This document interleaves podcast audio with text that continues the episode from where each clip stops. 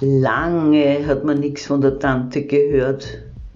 Na, ist ja auch kein Wunder unter diesen Umständen.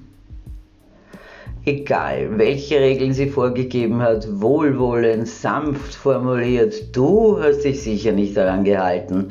Fauler, frecher und verkommener denn je wirst du ihr wieder unter die Augen treten, wohlwissend, dein Arsch wird wieder brennen. Egal, haben wir ja immer ausgehalten. Aber freu dich nicht zu früh, weil die Tante hat ausgeruhte Hände und ihr Spanking wird dir die Tränen in die Augen treiben, versprochen. Also bete zu Gott und dem Kurzen, dass der Lockdown noch ein wenig andauern möge und dein verweichlichter Hintern noch ein wenig verschont bleibt. For a long time we haven't been able to learn anything from Auntie, so it is not surprising under these circumstances. No matter what rules she laid down, well wishingly, gently formulated, you certainly didn't abide to them.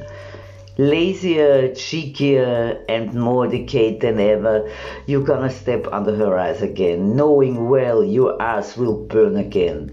Equal, we have always endured, but don't rejoice too soon. Down has rested hands, and her spanking will bring tears to your eyes, promised. So pray to God and the short one that the lockdown will last a little bit longer and your soft spot butt will be spared a little longer.